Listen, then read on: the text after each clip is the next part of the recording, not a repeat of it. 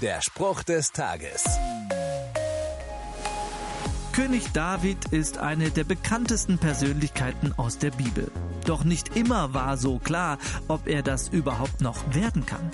Bevor David zum König Israels wird, berichtet die Bibel gleich zweimal davon, dass Davids Vorgänger, König Saul, ihn umbringen will.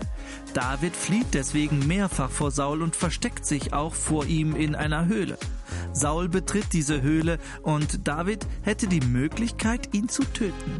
Doch er tut es nicht und erklärt das im Folgenden so. Vorhin in der Höhle hat der Herr dich mir ausgeliefert. Meine Leute wollten mich dazu verleiten, dich umzubringen. Doch ich habe dich verschont. David verschont in dieser Situation einen seiner größten Gegner und schafft ein Vorbild. Wie auch immer wir über andere Menschen denken und wie sehr sie uns belasten, vergiss nie, dass auch diese Menschen von Gott geliebt sind und begegne ihnen weiter mit Respekt und Nächstenliebe. Der Spruch des Tages steht in der Bibel. Bibellesen auf bibleserver.com.